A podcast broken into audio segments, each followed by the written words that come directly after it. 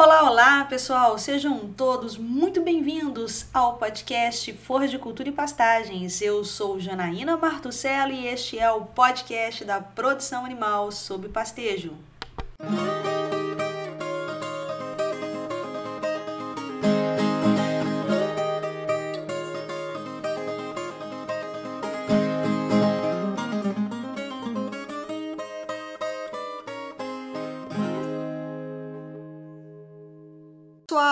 que alegria imensa estar aqui com vocês de novo no nosso podcast Forra de Cultura e Pastagens. Fiquei devendo vocês um tempão, fizemos um hiato muito grande de episódios, pelo que eu quero me desculpar com vocês.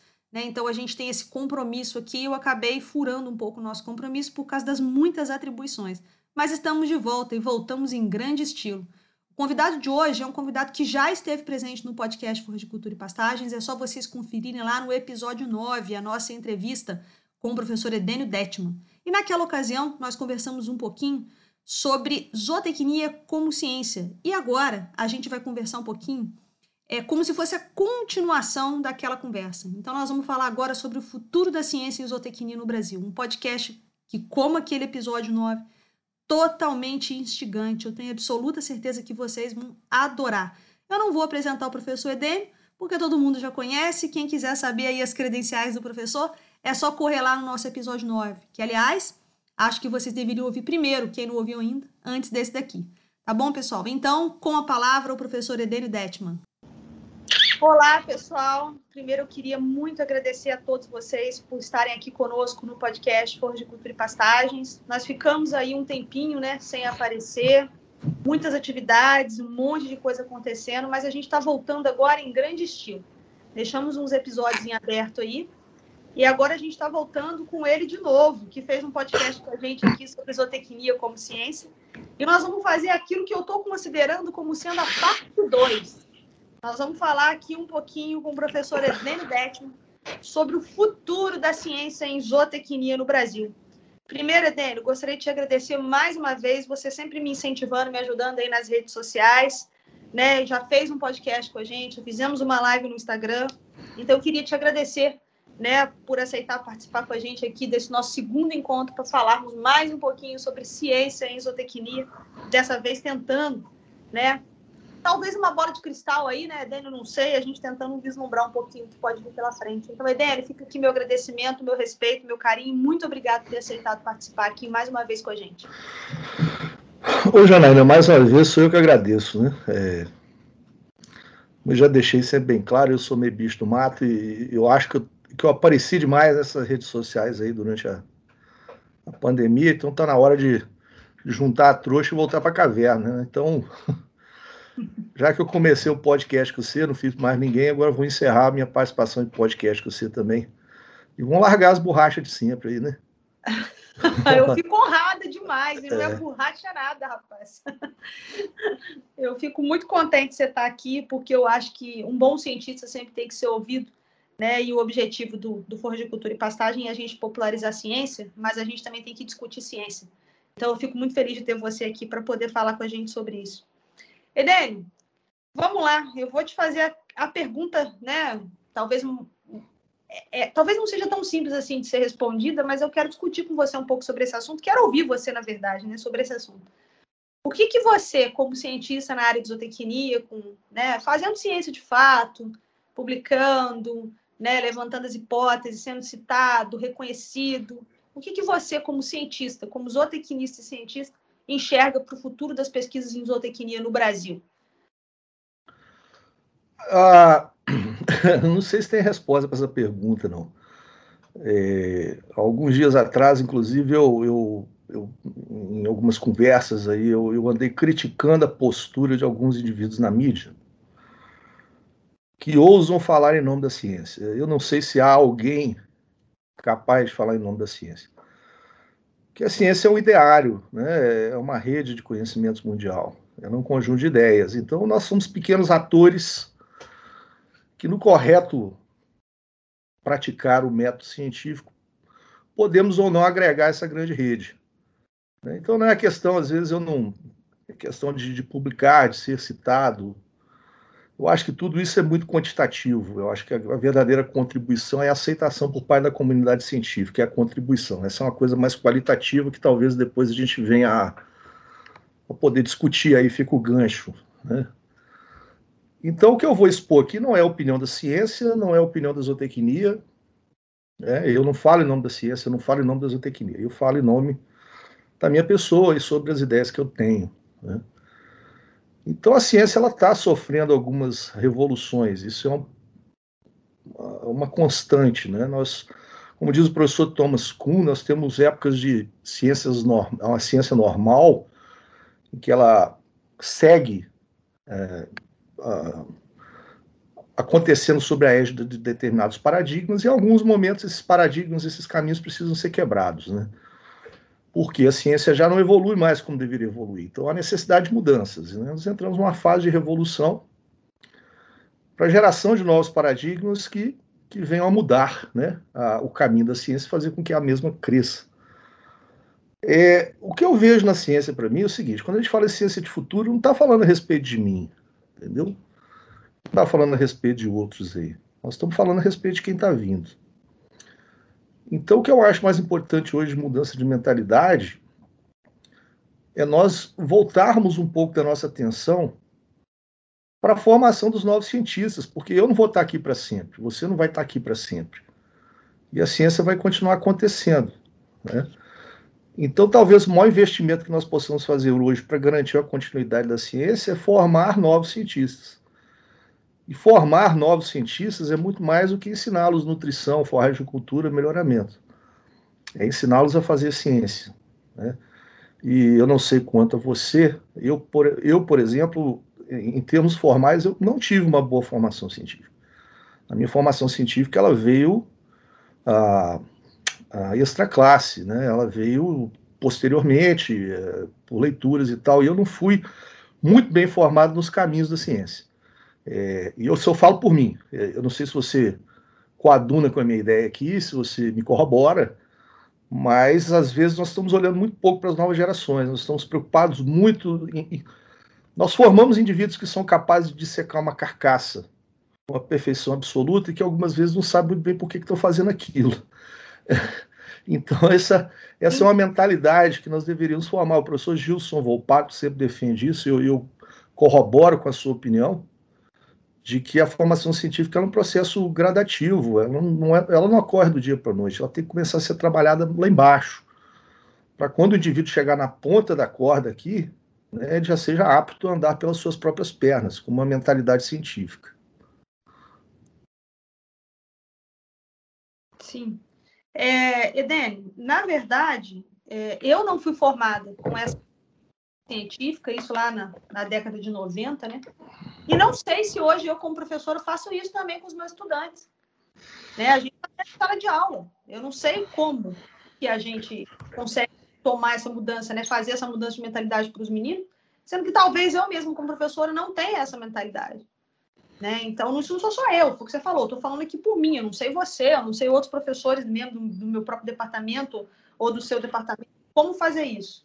Né? E como fazer isso, Edene? O que, que você acha que falta, então, no ensino de zootecnia para que a gente consiga né, já trazer futuros profissionais com essa mudança de mentalidade? Aonde é que está o erro e aonde pode ser o acerto? Eu costumo falar, quando eu, eu uh, por um período, eu ministrei aula de comunicação científica para graduação em zootecnia. Hoje, eu, infelizmente, eu não estou mais atuando na disciplina eu, eu começava na primeira aula despertando nos alunos a consciência de que eles são cientistas. Porque o cientista não é somente o cara com doutorado. O cientista é aquele cara que está dentro da ciência. É né? um usuário do conhecimento que, por uma via ou por outra, ele é capaz de produzir conhecimento, produzir novos conhecimentos. Então, quando você chega para um aluno de graduação e fala para ele assim, olha, você, você vai para a indústria, você vai para a para extensão, você vai trabalhar com assistência técnica particular, você vai fazer a pós-graduação, não importa o caminho que ele segue, ele é um cientista. E em sendo cientista, ele tem que ter uma mentalidade de pensamento científico. que, que significa isso? Eu tenho que raciocinar, eu tenho que observar a natureza, eu tenho que analisar a natureza, eu tenho que pensar em como entender a natureza. Né? E se você for uh, trocar em miúdos, é isso que nós fazemos. O zootecnista ele é um cientista, o agrônomo é um cientista. E por que nós não alertamos os nossos alunos que eles são cientistas? Né? O indivíduo, quando ele vai lá derramar a ureia sobre, sobre a cana para a vaca uh, né, se alimentar e tal, ele tem um raciocínio científico em cima daquilo ali. Ele não pode ser somente os números. Ele tem toda uma história que está por trás daquilo. E ele é, tem que ser capaz de observar o fenômeno e tomar decisões. Então, em maior ou menor escala, ele está usufruindo de um pensamento científico naquele sentido. Então, quando você chega para o indivíduo que é, que é um zootecnista, pergunta para você é um cientista, não, não, não sou cientista, não. Cientista é só aquele cara de óculos é, fundo de garrafa que aparece na televisão e tal, não sei o que. Não, ele está errado. Se ele não foi alertado de que ele é um cientista, como é que ele pode desenvolver um pensamento científico? Então, eu acho que isso tem que começar lá embaixo, de base. Nós temos que reformular os currículos. Nós temos que começar a embutir essa mentalidade científica. Isso não é uma coisa forçada, isso não é uma coisa ruim, não é uma doutrinação. Tá certo? Isso é simplesmente alertá-lo quanto à realidade dos fatos. Isso habilita o indivíduo a crescer. Então, eu, eu fiz essa experiência pedagógica com os alunos da graduação e você tinha uma resposta positiva ali, e ficava ali em torno de de seis semanas ali trabalhando com os alunos, e você, você via na face dos alunos a felicidade deles se encontrar enquanto cientista. Né? Ele se sente mais relevante com isso. Eu, eu não estou botando eles relevantes, estou só mostrando para eles o que eles são, que muitas vezes não lhes, lhes é mostrado. Né? Isso tem um impacto muito grande na geração de conhecimento para gerações futuras, Janaína, você pode ter certeza. Alguém te falou alguma vez que você seria um cientista, que você é um cientista enquanto você fazia zootecnia? Não. Pois é. Não. Não falou. Mas, oi, Dele, você acha que. Me desculpe que tá o teor da pergunta, mas eu tenho que perguntar. Você acha que mesmo se a gente fizer essa mudança de mentalidade, essa mudança de currículo, encorajar, mostrar, trazer esse pensamento científico, você acha que todos estão preparados para isso? Ou nós vamos ter que separar um pouco? Você acha que todo mundo pode ser cientista? Né? Eu tenho uma turma de 50 alunos, eu vou tentar trabalhar tudo isso né, nas minhas entradas. Você acha que todos eles vão ter essa, esse viés, vão, vão gostar de ser cientista? Ou alguns podem não fazer isso, têm o direito de não fazer isso ou não querer? Não, todos. É, veja bem, eu, eu, quando, eu, quando eu busco essa mudança de mentalidade, eu estou tentando mostrar que todos são cientistas, mas em instâncias diferentes. Por quê? Uma parte desses indivíduos eles vai vir para a academia, vai produzir os trabalhos científicos de uma maneira mais formal, é, mais dinâmica, né? E interagindo de forma mais intensa com, com a comunidade científica internacional e tentando agregar valor é, epistemológico, ou algumas vezes metodológico, nessa rede mundial de conhecimentos. Então, no, nem todos vão seguir esse caminho formal. É, você me cutucou, né, com essa pergunta, e a onça que tá, tá bebendo água quieta, você veio e perguntou. Então, isso é uma questão, isso é uma questão, aí, já que eu sou bocudo, eu vou largar, vou largar a boca aqui agora. Nós estamos gerando uma situação perigosa. Por quê? Nós estamos, muitas vezes, construindo pirâmides invertidas.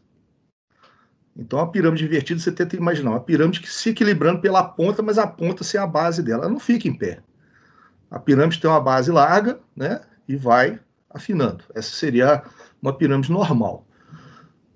Porque algumas vezes estamos tentando corrigir erros de formação de instâncias iniciais do ensino com instâncias superiores. Isso não é viável. O que eu quero dizer com isso? eu vou oferecer um curso de graduação para o indivíduo. Falou assim, oh, meu amigo, não se preocupe em se formar bem, não, que depois lá no mestrado você corrige. Está errado. Teoricamente, o mestrado deveria agregar o conhecimento já concretamente propiciado ao indivíduo numa instância inferior. Então é o seguinte: primeira coisa, a pós-graduação ela deveria ser um processo de agregação, de refinamento, de crescimento do conhecimento, lá o ápice da pirâmide tá certo? E não um band-aid para poder corrigir defeitos de formação. O que eu vou falar aqui agora, tá certo? Quem pegar essa frase solta vai me entender mal. A pós-graduação não é para todos. Ponto. O que, que eu estou falando? Estou sendo tô não inclusivo com essa frase? Não, agora eu vou me explicar o porquê da minha frase. Porque no corredor da academia tem uma, mania de se dizer o seguinte: o cara é melhor na medida em que o título dele aumenta. Isso não tem nada a ver uma coisa com a outra. não o, cara, o cara pode ser muito feliz como profissional só com a graduação. Por que não? Quantos profissionais você conhece que são super competentes? Você assim, olha, meu amigo, meu caminho não era fazer mestrado, mas eu estou feliz trabalhando com isso aqui. Então, deixa o indivíduo ser feliz trabalhando com aquilo. Por que, que eu tenho que convencê-lo que ele só vai ser bom se ele fizer mestrado? E porque quando o indivíduo fala, faz o mestrado, fala assim, meu amigo, você só vai ser bom de verdade se você fizer doutorado. Esse pensamento está errado. Tem que estimular o indivíduo o seguinte: você tem vontade de seguir a carreira de pós-graduação? Porque não é fácil. Né? Não é fácil. Eu, eu posso falar para você de carteirinha que não é fácil. E explorar as aptidões. A gente não precisa trazer todo mundo para o mesmo caminho. Né? Assim, existem aptidões diferentes, existem formas de trabalhar diferentes, existem nichos diferentes no mercado que podem muito bem ser preenchidos com a mesma qualidade, a mesma dignidade e a mesma felicidade do indivíduo. Né? Não existe um caminho único. Então, nós estamos num caminho perigoso. Falou assim: ó, o único caminho que existe para você é o doutorado. Não é. Não é. Então, eu te falo de coração: para que, que é? A pós-graduação deveria ser para quem? Para quem realmente tem intenção de estar lá, você não precisa forçar ninguém a estar lá. Né? Não é necessário. Mas para isso exige uma mudança de mentalidade. E essa mudança de mentalidade, às vezes, ela, ela demora um pouco mais a acontecer. Né? Talvez precise um pouco mais de esforço aí das esferas competentes sobre esse assunto. Sim. Edene, já que você deixou que falou que é deixar, deixa eu fazer pergunta para você então. Qual que é a linha que aquilo que é qualitativo na pesquisa e aquilo que é quantitativo, como você falou aí do qualitativo do quantitativo. Né? Um país que a gente é, é, avaliado por números, né? mais do que qualquer outra coisa quando você vai concorrer num edital, numa bolsa de pesquisador, não pela qualidade, mas qual é a linha que divide? Ela é tênue, ela é uma linha muito clara? O que você sobre isso? Não, veja bem, a, a, a questão ela, ela tem que todo processo tem que estar em constante evolução. Então, para não dizer que eu estou falando mal dos outros, é que eu não estou falando mal. Há um tempo atrás nós não tínhamos nada. Né? É, então surgiram aí os índices ah, ah, centométricos, né? essas métricas que existem para medir o impacto do periódico, ah, o, o impacto do cientista, todos eles quantitativos. Então nós saímos num período meio que de, de limbo, e ganhamos algumas ferramentas. O problema é que essas ferramentas, todas elas são falhas. Né? Elas foram um primeiro passo para a gente começar a nos orientar de como caminhar. Né? É, há poucos dias mesmo saiu um, um, artigo da Nature, se não me engano, sobre uma, uma universidade holandesa que simplesmente decidiu abandonar os fatores de impacto é, para a questão de, de, de, de, concursos, né, as aplicações aí para diferentes posições, às vezes até a promoção dos professores. Por quê? Esses índices eles são muito assimétricos. Né? Fizeram algumas simulações, a revista da FAPESP dos últimos números, o indivíduo fez uma simulação. Se você tirar, às vezes, poucos artigos do periódico, o desempenho do periódico muda totalmente. Então, pelo fato de você publicar num periódico que tem um fator de impacto 6, isso quer dizer muito pouco sobre a qualidade do seu trabalho. A CAPES tem mudado essa mentalidade agora, né? O, o, a gente teve algumas discussões com o Ronaldo. Semana passada, o Ronaldo deu uma palestra na, Federal do Mato Grosso do Sul, mostrando um redirecionamento. Por quê? Você, enquanto programa de pós-graduação, você tem uma função social. Então nós ficamos muito tempo assim. Qual que é o principal julgamento do nosso programa de pós-graduação? É quantos equivalente a um por docente permanente por ano que eu publico. Só qual que é o principal produto de um programa de pós-graduação? É o recurso humano. Ok? Se você não produzir recurso humano para a sociedade, que, que acontece? O programa de pós-graduação perde sua função. Eu tenho que oferecer mestres e doutores que sejam úteis à sociedade. Então, qual é o impacto social do programa de pós-graduação? É saber como esses indivíduos estão se inserindo. Há uma consequência desse processo de formação que é a produção científica. A produção científica é uma consequência do processo de formação e não o contrário. Não se pode pensar, por exemplo, que a formação é uma consequência da produção científica. Isso está tá equivocado, é o contrário. Primeiro eu formo e depois, como consequência, eu tenho a produção de conhecimento. Agora, o que, que esse conhecimento está trazendo para a sociedade?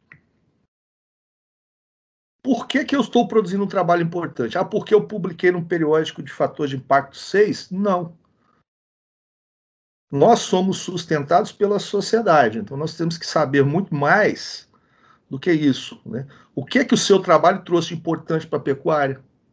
O que, que o seu trabalho trouxe importante para a forragicultura? Qual que foi o ganho na sociedade, na tecnologia que o seu trabalho trouxe? Ou às vezes, qual foi o ganho metodológico que o seu trabalho trouxe que vai fazer com que vários outros trabalhos aplicados sejam conduzidos de forma mais, mais coesa? Então é o seguinte, a avaliação quantitativa foi um passo importante que nós demos. O problema é que ela é limitada porque ela nos permite ir até determinado ponto. Ela possui as suas limitações matemáticas intrínsecas, que não nos cabe, por exemplo, discutir aqui. Ou cabe, não sei também que rumo essa conversa vai tomar, né? Por exemplo. Vamos conversando. É. O fator impacto dois anos, por exemplo, para a área, para a área de zootecnia é, é, é, é uma avaliação muito perigosa, né? mas a gente precisa ir além qual a barreira que nós enfrentamos nesse negócio, Neymar? É, é muito cômodo para mim abrir o, um Clarivate Analytics, tirar lá um fator de impacto, alguma coisa desse tipo, um fator H de um pesquisador, tá lá 16, 6,2 e tal. Eu vou olhar para o outro, o outro é 6,5 com 18. Falando, não, esse cara tá, tá melhor. Às vezes esse cara publicou menos, né? mas a contribuição qualitativa do trabalho dele foi maior. Então, nosso futuro de avaliação, ele é qualitativo. Ele não pode permanecer quantitativo. Né? Se for importante, ótimo, não vamos falar mal de quem fez. Né? Fizeram quando não tinha nada. Só que agora chegou o momento, chegou o momento. É, você, por exemplo, ao se autoavaliar, já que você cutucou a onça com a vara curta, eu vou cutucar a jaguatirica com a, com a, a vara curta. Você, auto, ao se autoavaliar, você acha, por exemplo, que você trouxe algum retorno para a sociedade, qualitativo, além das publicações? Ou suas publicações contribuem? Não precisa me responder, tá certo? Essa é só uma questão que você vai me perguntar também, eu também não vou responder. Mas é, é essa autoavaliação que precisa ser feita. Você é o principal produto do programa de pós-graduação em zootecnia da UFV, que se formou aqui. Eu também. Não as minhas publicações do mestrado e doutorado ficaram para trás. Já foram. E eu? O que, que eu fiz além da tese e da dissertação? Lembre-se que a universidade foi gratuita para mim, foi gratuita para você. Eu tive uma bolsa de estudo do CNPq você também deve ter tido, não sei se foi do CNPq ou da CASP, mas teve as bolsas de estudo. Foi, do CNPq. Então, nós trouxemos um benefício do investimento feito em nós? É. Fica a pergunta. E não é só para nós dois, essa pergunta fica para todo mundo que está ouvindo a gente, né? Exatamente. Exatamente. Desde a iniciação científica, na verdade, né? Primeiro que antes da iniciação científica a gente já estava ali com o dinheiro do contribuinte sentado naquelas cadeiras, né? Aí depois a iniciação científica, depois o mestrado, depois o doutorado, né? É, quando você fez esse comentário em, em, relação a qual é o principal produto do, do programa de pós-graduação, eu tenho absoluta certeza que muita gente, porque você deu uma pausa. Se você ouvir esse podcast novo em algum momento, Enem, você vai perceber que você deu uma pausa quando você fez essa pergunta. E eu tenho certeza que muitas pessoas, inclusive aquelas inseridas em pós-graduação, responderam para si mesmas que o principal produto é a tese ou é a dissertação. Não. Eu acho. Não e isso me preocupa um pouco, sabe? É, o principal produto é a gente, é o recurso humano mesmo, mas todo mundo está preocupado com aquilo que vai gerar de trabalho. né, o que vai gerar de, de impacto para o programa. Mas, enfim, são as métricas, né? Eu acho que isso aí é, é normal. Não é nenhum julgamento, tá, pessoal? Mas nessa quadrienal nova que se encerrou agora, que esse período de quatro anos de avaliação, que vai ser feita a avaliação presencial agora lá em Brasília, isso, isso vai pesar muito. Então já há uma mudança de mentalidade. Até perguntei para o Ronaldo esses dias, falei assim, Ronaldo, vocês estão preparados para isso? Ele falou, olha, nós estamos tentando, porque não é fácil, né? É, e eu desejo a eles, né, bastante, é, o que, que eu poderia dizer, sabedoria, né, na hora de realmente inserir, porque nós não podemos deixar morrer essa semente. Sim. Que é, ela é importante, né, para a gente mudar a mentalidade mesmo, como você está colocando aí desde o começo, que precisa haver uma mudança de mentalidade. Eu, eu tenho uma certa preocupação, e agora eu vou falar por mim, o Edene, tenho absoluta certeza que para alguns outros colegas, nós já fizemos uma discussão grupo. É, a questão é a seguinte, Edene, é, o rio só corre para o mar, né? E aí, o que, que eu quero dizer com isso? É, parece aí uma agência de fomento da qualquer, um CAP, CNPq, não sei. Né? Vamos, vamos fazer a seguinte exposição no edital universal. Apareceu agora recentemente o edital universal da FAPEMIG, né? É, vai, concorre, pega todas as papeladas, faz tudo, embola um projeto. E a gente que está nessas universidades tradicionais ou aquelas que não têm programa de pós-graduação ainda muito fortalecidos, eu não consigo, não consegui ainda concorrer com, com professores, pesquisadores né, da, das Embrapas que estão aqui dentro do estado de Minas Gerais, por exemplo, que eu estou falando, tá, gente? É, como é que você. Qual é a sua visão sobre isso? Sobre nós, pesquisadores, que não temos uma estrutura bem montada, né? Os cursos eles se iniciaram sem infraestrutura em alguns casos, alguns conseguiram avançar fortemente, estão muito bem, outros mais devagar, outros menos ainda. Né? Então, está nessas universidades que não são tradicionais e que não vêm com esse com esse lastro, né? O que que você pensa sobre isso, né? Então, por exemplo, eu, eu comentei com você, né, antes da nossa conversa, no edital universal desse é complicado para mim, como professor de uma universidade menor, concorrer né, com pessoas que têm uma, uma universidade maior, que tem muito mais estrutura laboratorial, e talvez até de recurso humano também, né, porque já tem programa de pós-graduação. O que, que, você pensa sobre isso, Edene? É, é uma pergunta, é outra pergunta. Hoje você está firme me sacanear, né? Mas eu uh, vou voltar a falar para quem está assistindo esse podcast do meio para o fim. Não estou falando em nome de nenhuma agência, não estou falando em nome da ciência nem em nome da zootecnia, estou falando em meu nome, essa é a minha ideia. Eu vou pegar uma frase muito simples, né? Que nós usamos isso no último podcast. A ciência nasce de boas ideias. É... Então, no julgamento deveria ser dado mais peso para as ideias do que para os currículos porque currículo não faz contribuição científica. Lógico, currículo pode expressar uma, uma experiência, né? Mas não quer dizer, por exemplo, que uma má ideia ela vai se transformar numa boa ideia ao longo do trabalho simplesmente porque o indivíduo tem 400 artigos publicados. Isso não é verdade. Então, nós retornamos à ideia do quantitativo do, e do qualitativo. Então, é o seguinte: talvez dar mais uh, ênfases às ideias, ler os artigos, né? hipóteses plausíveis. Né? Então, ontem, anteontem, ah, já me perdi no tempo, mas uns dias atrás eu dei uma palestra lá no, na Federal do Mato Grosso do Sul, em que nós provamos lá, não por mim, mas né, a teoria de outros, outros, outros cientistas, que as evidências de um trabalho científico elas dependem de duas coisas. Primeiro, das evidências que você obtém no próprio trabalho. E segundo, de quão plausível é a sua hipótese de pesquisa.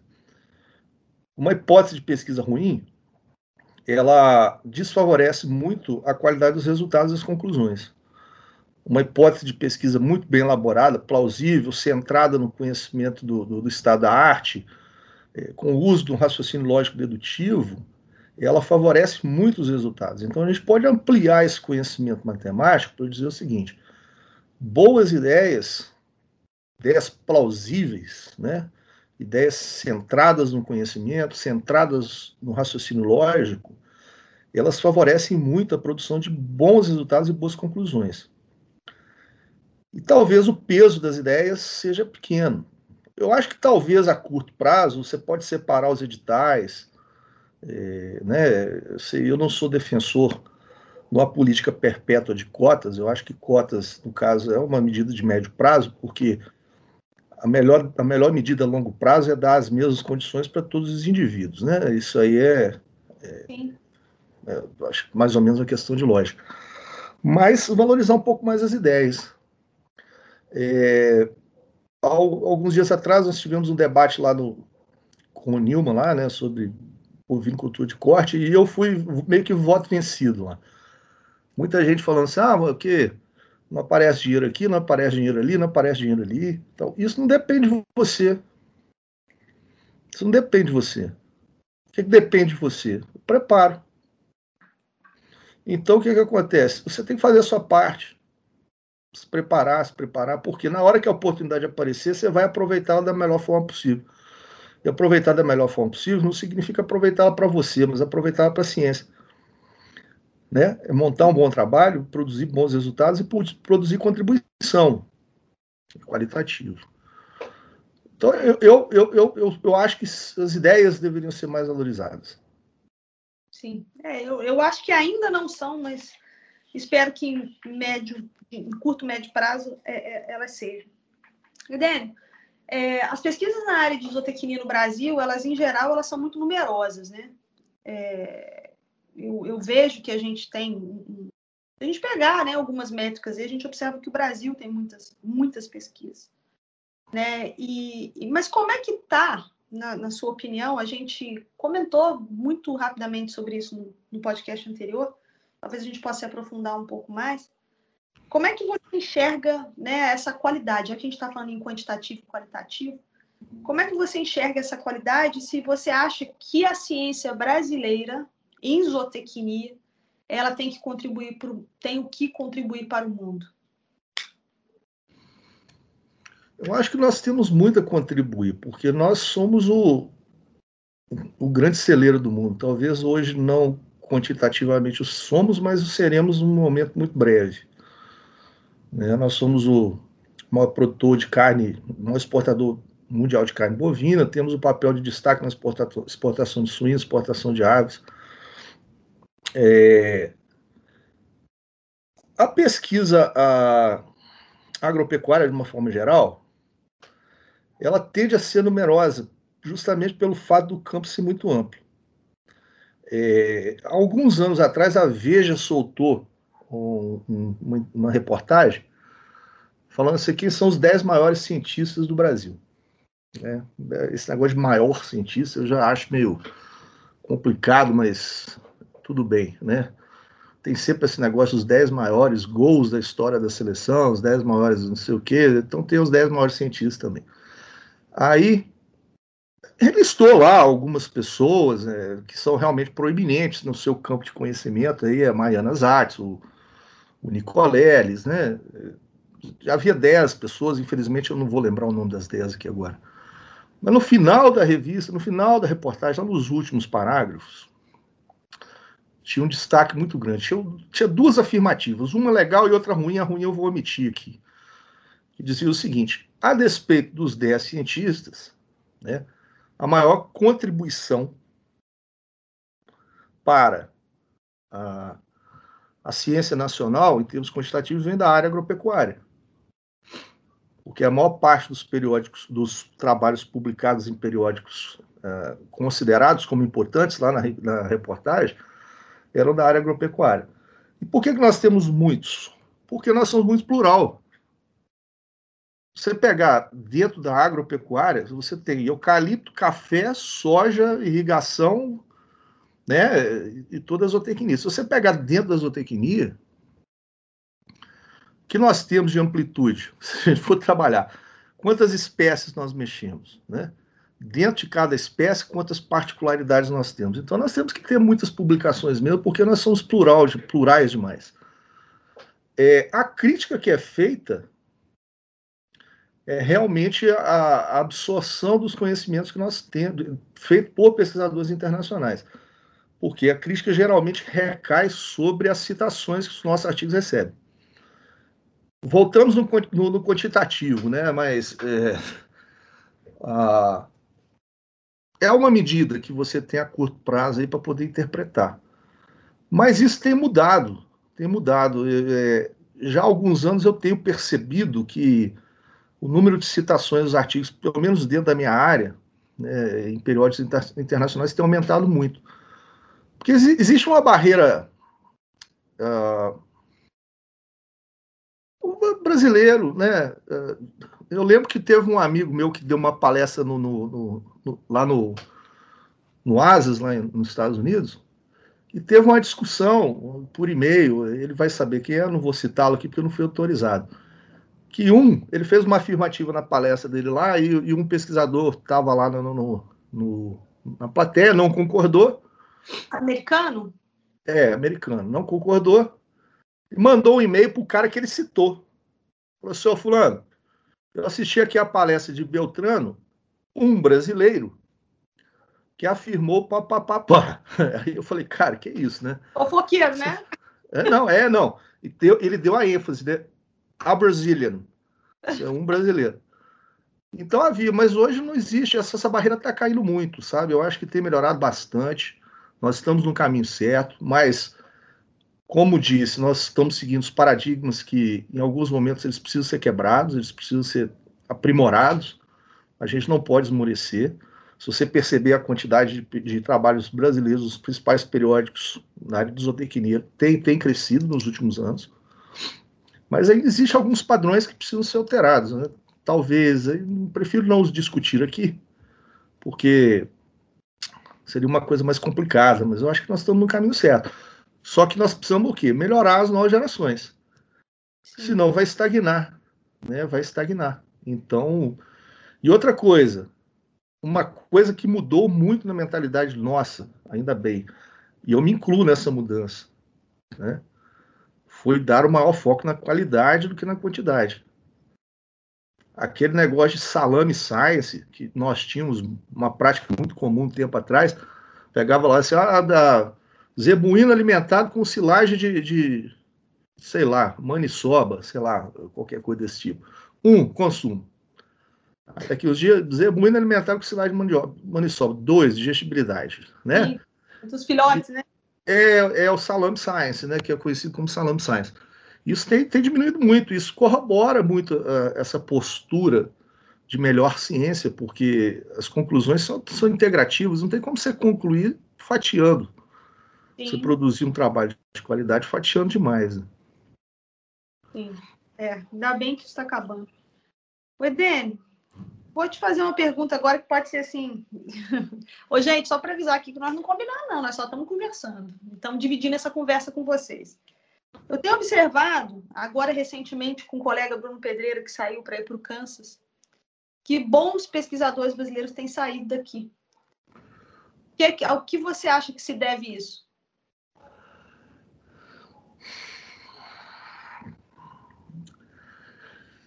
É, a resposta é meio complicada.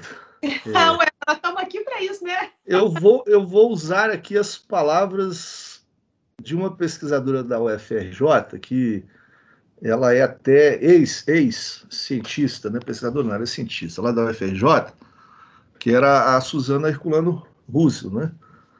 Ela foi embora para os Estados Unidos, né? Então ela escreveu uma vez um artigo, aí ela, ela era ela escrevia regularmente artigos para alguns veículos de comunicação e ela chegou a aparecer no Fantástico algumas vezes e tal. Tinha um trabalho muito interessante na página de neurociência. E, e ela escreveu que a falta de, de, de oportunidades, falta de financiamento para a condução das pesquisas, né? para a condução dos trabalhos científicos. E isso realmente talvez seja um problema grande. Ah, porque às vezes você se candidata a um, fomento, então você ganha 50 mil reais, aí o indivíduo quer que você entregue cinco teses de doutorado, quatro teses de mestrado e 18 artigos publicados em A1, não vai, não tem como, né? Então, ciência é cara. Né? Ciência é muito cara. Ciência não é investimento a fundo perdido, é um investimento que traz retorno para a sociedade, só que ela não é barata.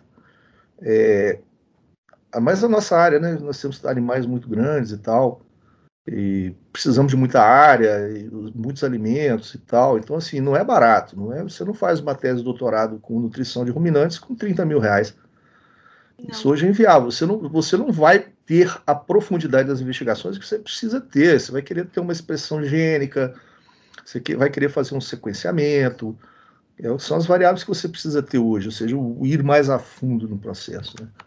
Então, realmente, às vezes, isso eu estou falando pelo que eu li dela, estou contextualizando o nosso caso, algumas vezes a falta de apoio, né? Porque quantas vezes você já comprou coisas do seu bolso para você fazer seus trabalhos? Ah, ah, ah, muitas, muitas, inúmeras. É. Inúmeras vezes, assim, se eu pegar todas as notas, Edene, eu vou falar com vocês aqui com toda sinceridade, porque eu guardo as notas todas. Se eu pegar todas as notas, eu troco de carro, eu não estou de brincadeira. Eu troco de carro, Edene foi necessário, ao longo desses meus 13 anos né, de, de, de docência, tendo que, não tendo às vezes como financiar. Mas, enfim, é isso, né? Amor à causa, né?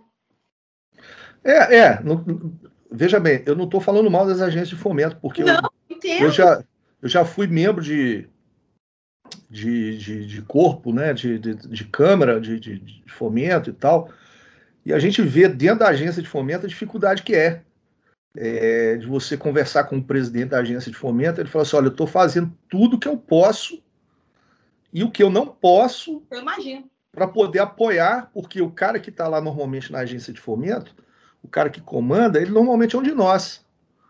É, por exemplo, o presidente do CNPq hoje é o professor Evaldo Vilela, né, que, que é professor aqui da, foi professor aqui da Universidade Federal de Viçosa, foi reitor aqui. Ele é um de nós, ele vive, ele conhece, ele conhece essas, essas dificuldades. Antes disso, ele foi presidente da FAPEMIG, né?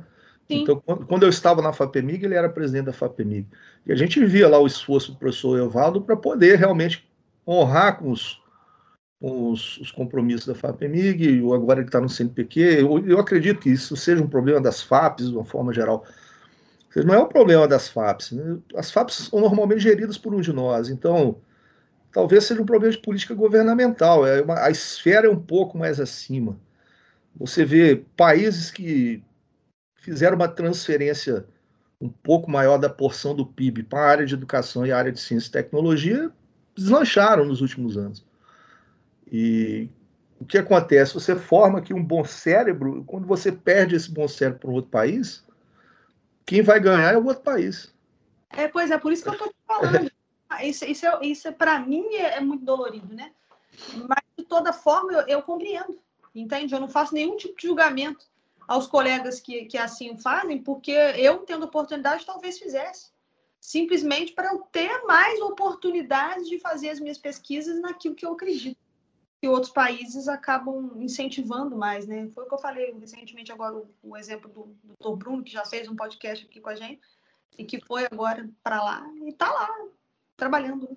É, não, nós temos o professor Marcos Marcondes aqui, que era nosso Isso. colega do departamento, né? acabou de ir para a Universidade de Washington.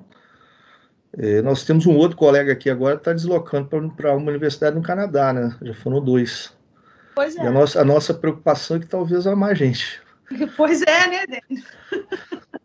Essa que é a questão. Mas, é. enfim, é. É, eu, eu, eu, eu vejo, né, ainda assim, eu sou uma pessoa muito entusiasmada, eu sou uma pessoa que meu copo está sempre meio. Eu ainda vejo um futuro é, muito promissor e interessante para as pesquisas no Brasil, e eu queria saber se compartilha isso, se ainda há esperança, se a gente tem mesmo que continuar fazendo isso com amor, paixão, né, e, e tentando resolver algumas dores que a gente tem na nossa pecuária, com os nossos trabalhos de pesquisa. Não, eu, eu, eu concordo plenamente com você. Eu não, eu não perco a esperança, não. Pelo contrário, eu amo, eu amo esse país aqui, eu amo a produção de bovinos dos trópicos. É, o, Nilma, o Nilma fez uma afirmativa alguns dias atrás, especificamente na nossa área de trabalho. Os números às vezes variam de fonte para fonte, mas assim, nós temos hoje em torno de 170 milhões de hectares em, em pastagens. Isso. É. é controverso, mas é em torno disso aí. Isso. se nós aplicarmos o conhecimento que nós já produzimos hoje, aí vamos puxar a sardinha para o nosso lado, em termos de manejo de pasto, né? aí o manejo de pasto engloba a fertilidade do solo, o manejo, as espécies, né? cultivares mais adaptadas, melhoradas, e a parte de nutrição de bovinos e pasteiros, que é a minha parte, se nós aplicarmos o conhecimento que nós já temos hoje, nós produzimos a mesma quantidade que nós produzimos em 170 milhões, nós produzimos em 60. Entendeu? E isso é motivo de orgulho. A gente tem que bater no peito, eu falo a gente no coletivo, porque eu acho que eu dei uma parcelinha de contribuição, você deu sua parcelinha de contribuição, e muita gente deu uma parcelinha de contribuição, porque se hoje eu descubro alguma coisa no meu trabalho, você descobre uma coisa no seu trabalho, é porque, como diria o, o, a, o Newton, nós estamos andando sobre os ombros de gigantes, ou seja, pessoas que antes de nós é, fizeram muito. A gente veio agregando esse conhecimento da ciência, né? Ah, algumas vezes negando hipóteses, algumas vezes corroborando hipóteses, somando conhecimento, descartando conhecimento, mas já, fiz, já foi feito muito. Né? Então, assim, nós temos esse potencial, isso é uma realidade. Você não vai encolher a área um terço e manter a mesma produção. Então, você imagina se eu pegar, então, continuar utilizando 170 milhões de hectares, ou seja, eu não preciso derrubar nenhuma árvore na Amazônia, que o pessoal fica falando aí que, que cada boi que nasce no Brasil, nós, nós desmatamos 80 mil hectares de Amazônia, isso é uma mentira, desgraçado. Ou seja, se nós aproveitarmos os 170 milhões, significa que hoje, já com a tecnologia que nós temos hoje, nós triplicamos a produção de carne bovina no Brasil. Sim. Né? É, então, nós, foi feito muito. E isso tem que ser motivo de orgulho, a gente tem que bater no peito. Ah, mas o trabalho não está na Science, não está na Nature? Não, mas contribuiu. Aí a questão qualitativa. Exatamente. Né? É, a questão um qualitativa. O clássico disso, por exemplo, até quando eu fiz a, a live com o professor Sila, eu fiz o um agradecimento pela contribuição que ele teve para a pecuária brasileira, o artigo lá dos, do Mombasa, que foi o primeiro a estabelecer a altura no Brasil, né, de, de forrageiro dele, também o Luiz Brisa lá com a Marandu, se não me engano, né, é, não foram para a SAIS, né, mas a contribuição que esses trabalhos tiveram para a pecuária brasileira, né, então, assim, é indiscutível, né. Eu vou te dar um, um exemplo aqui, tá? Eu tive um professor de avicultura, o professor Thaís Soares das Graças, foi um dos melhores professores que eu tive. Realmente o conhecimento dele de avicultura era uma coisa fenomenal né? Não tinha, ele não chegou a fazer doutorado, ele falou, olha, não é minha praia, ele fez só mestrado. Ah, com o trabalho de mestrado dele, só com o trabalho de mestrado dele, ele praticamente dobrou a produção avícola no Brasil. Tá vendo? Você sabe onde é que ele publicou? Lugar nenhum. Ficou só... Talvez tenha sido, me desculpe o pessoal da avicultura, é, meu desconhecimento da área, mas eu, o que eu estou falando, eu ouço de outros profissionais da área de agricultura, talvez tenha sido o trabalho de maior impacto na produção avícola, em termos percentuais, né, antes do trabalho, depois do trabalho, todos os tempos, ele nunca chegou a publicar. Se ele, se ele entrasse no sistema, se ele tivesse sido publicado, talvez ele tivesse aí um milhão de citações bibliográficas, mas um trabalho só, o índice H dele seria um. Aí, aí você olhar para o cara e falar assim: não, esse cara não tem condições de contribuir com nada. Então é aí que eu falo, até onde o índice quantitativo pode ir e a partir de que momento você tem que pensar ali do quantitativo. Sim. Sim. É, você acha que tem algum problema de comunicação entre a academia e, e a fazenda? A, a, academia e o produtor? Porque tá, a gente está falando que a gente gera muita coisa, gera muita tecnologia. Esse exemplo que você deu desse professor aí que conseguiu fazer né, é, essa mudança que chegou, chegou aos produtores. De alguma forma, essa, essa dissertação dele chegou. Você acha que tem, falta um elo aí? A gente está com pouca comunicação? Muito, muito. A parte de agricultura está muito na frente da gente em termos de conexão. Sim. A parte de zootecnia ainda está tá meio para trás. Isso não quer dizer que não existe, não estou falando que não existe, tá, pessoal? O pessoal não achar que eu estou metendo pau. Mas eu acho que vale, a gente tem mais coisas. Algumas vezes há uma inversão, eu não sei se você já teve essa, essa noção aí. É, normalmente, em alguns outros países, o que acontece? A, a indústria ela, ela sucede à academia. Então, normalmente, a academia desenvolve, a indústria adapta e aplica. E aqui, algumas vezes, você, você tem a indústria lançando e a academia correndo atrás para explicar. Então, é, às vezes é complicado. É, eu lembro que eu fui Eu participei Nossa. num Adorei essa colocação, adorei. Não, é, acontece, acontece. Não, hoje, hoje diminuiu um pouco, mas há muito. Acontece, assim, absurdamente, né? Porque a gente está aqui, não está aqui para fazer crítica para ninguém, mas foi o que você falou, ficar cutucando as onças aí é perigoso, nós somos dois bocudos, eu tenho até medo do que, do que eu posso falar, que essa sua frase, ela foi perfeita. O pessoal bota um treino no mercado aí, depois a gente é que tem que ficar mostrando para o produtor se funciona ou não. Os caras não dão trabalho nem de fazer uma, uma boa pesquisa para embasar, para deixar um astro, entendeu? Mas desculpa, foi só um desabafo. Não, é, é, assim, eu acho que tem duas vias. Tem essa via que é uma via ruim, ela tem diminuído. E tem a outra via que realmente a gente precisa simplesmente melhorar a conexão. Mas eu acho que essa pandemia veio mostrar que a gente pode conectar mais. É, eu posso te falar uma coisa, pessoal. Foi, ninguém me conhecia no Brasil. Depois da pandemia, o pessoal passou a me conhecer. Porque eles não, não. me viam. Eu estava sentado. Lia, todo mundo te lia. Vamos falar das. É. é diferente, todo mundo lia, mas a cara do Detman tinha gente que não. Então. Mas eu vou contar um caso aqui. Eu estava num simpósio há, há, alguns anos atrás, eu não, não vou falar onde aqui e tal, mas foi bem fora de Viçosa.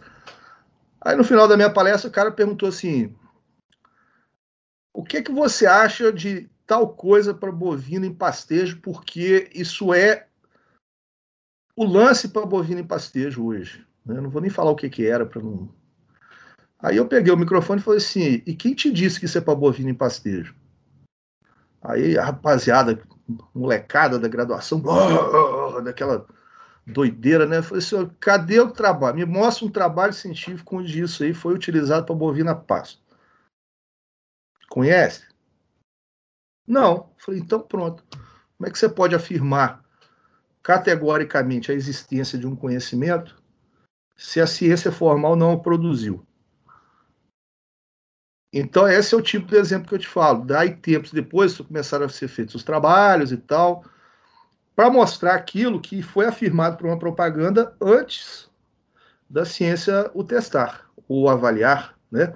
É, o, o, que é, não vou falar o que, que é, o que, que deu os resultados do trabalho, não, não é essa a questão, né? A questão justamente é essa contramão, que algumas vezes ocorre, mas talvez hoje esse não seja o principal problema da, das outras O principal problema é a comunicação. Por isso que eu acho que canais como o seu, né, o do Nilma, o do Rafael, né, e tantos outros que têm feito esse trabalho maravilhoso são importantes, porque vocês estão encurtando as distâncias. Então, às vezes, o produtor está lá. O, esse negócio de ficar falando do sonho do produtor também, isso é uma utopia, né? O cara, o cara demanda é, é, é solução, né? Não é, ele não sonha, ele quer solução. Então, às vezes, nós temos a solução. E ele tem um problema. E aí nós podemos oferecer. E às vezes ele tem um problema que a gente não atentou à sua existência. Você, no modelo experimental acadêmico, você não atentou que existe uma lacuna no conhecimento de determinado ponto, que para você está tudo tranquilo, mas para ele é um, é um entrave. Então, essa comunicação é de duas vias. Ela é de duas vias, né? Porque o proto é essencialmente empírico. empírico não é uma palavra ruim a ciência empírica. Eu tenho, vamos dizer assim, ouso a falar que a percepção do empírico do produtor é muito maior que a minha. Sim. Por que, que eu não posso ganhar com ele? Assim como ele poderia ganhar com o conhecimento que a academia já, já, já produziu e que ainda não alcançou. Então, eu acho que essa comunicação ainda precisa ser melhorada, né? Ser melhorada. Mas está melhorando. Eu, como diz você, eu, eu sou um otimista ainda. Eu sou um é, otimista. Sou muito otimista. Sou muito otimista. Eu tenho certeza que, que devagarinho a gente vai comendo pelas beiradas. Eu acho que agora, com essas redes sociais, eu acho que isso está fazendo o produtor ficar mais perto. Me preocupa muito, é os gurus de internet, né? Que o pessoal também acredita em qualquer coisa que sai falando. Mas, de forma, eles têm que ter a, a, a percepção do que eles devem ver, né? De quem eles devem ouvir. E eu tenho muita, muita esperança em relação a isso. O Edene, a gente está aqui caminhando para quase uma hora de papo. É, ficaria aqui com você o tempo que fosse preciso, porque é sempre um Muita prazer. borracha, né? É nada, eu sempre. que o pessoal tá super gostando aí, quem está ouvindo esse podcast, sabe? Eu fico muito contente de receber você, sempre fico na minha casa virtual. Você já esteve aqui em São João com a gente. É, eu já aviso de antemão aqui, pessoal, que nós vamos fazer o Simpasto, que nós já fizemos dois, o Edenis teve duas edições. É, ele estará na terceira edição, já fiz o convite para ele, mas eu não vou fazer o Simpass de forma virtual. À toa? Eu tô... Ah, tá, né, Dê? não estava sabendo, não. Você, não. Comentar com você que você estará. Você já é, já é figura cativa no nosso impasse. Você estava no primeiro, teve no segundo e veio sem. Não, foi muito bacana você ter aceitado estar aqui com a gente. E nós vamos fazer o terceiro Simpasso, mas eu vou fazer o Edem, terceiro Simpasso assim que, que a universidade permitir a entrada das pessoas, vamos fazer de forma presencial. Eu até brinco que São João vai ficar pequeno para esse Simpasso, nós vamos fazer um evento muito bom, eu espero, né, que eu tenha a participação de todo mundo. Você vai estar aqui com a gente, só se você não quiser ou não puder, tá? Mas já fica o convite aí para você. Então, assim, você sempre foi muito solícito né, para todas as demandas né, da, da professora Janaína e agora do Forra de Cultura e Pastagens. Eu vou deixar esses minutinhos para você fazer as considerações finais sobre esse assunto que a gente está falando de ciência em zootecnia, como parte do nosso primeiro super podcast, que foi o podcast que mais teve downloads no Forro de Cultura e Pastagens. Então, é, eu, eu, mais uma vez, eu, eu, eu, agradeço a sua coragem de, de conversar comigo, é, porque nem todo mundo é tão doido assim é, eu, eu, cheguei à conclusão que você é mais doido que eu. E olha que eu não sou um cara muito normal. É, gostaria de dizer para as pessoas que, que, que abrisse o coração. É, não ficar chateado com nada que foi dito aqui. Aqui não foi dito nada em nome da ciência, nada em nome da zootecnia, nada em nome de instituição alguma. Isso foi uma troca de ideias franca, sincera, que, assim como qualquer conversa, está sujeita a acertos, está sujeita a erros, está sujeita a boas opiniões, está sujeita a opiniões não tão boas, e que nos odiar por emitir uma opinião não é um bom caminho, ficar com raiva de mim, ficar com raiva da Janaína porque não gostou de uma opinião.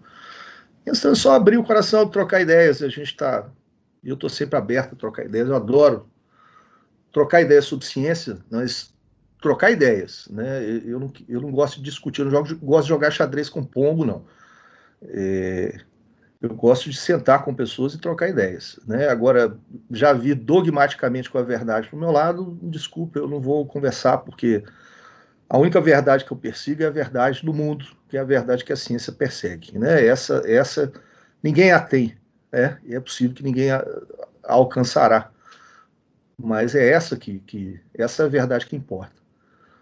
Então eu agradeço, agradeço e fiquei sabendo do convite para o simpósio agora. Eu achei que. Então, eu, on, online eu vou, eu vou falar que eu estou honrado, eu aceito o convite. E as condições a gente acerta depois, você já sabe. Eu já sei. É, é Vamos ter que tomar ser... uma cerveja. Isso aí é fácil para nós. É, é, tá me devendo aquela cerveja ainda. Mas valeu, obrigado, obrigado. E que seja proveitoso para alguém e estamos sempre abertos a feedbacks.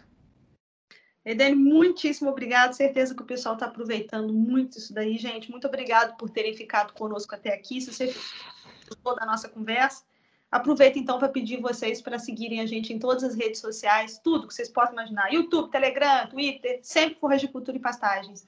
Pessoal, um grande abraço para vocês. Fiquem com Deus e até a próxima.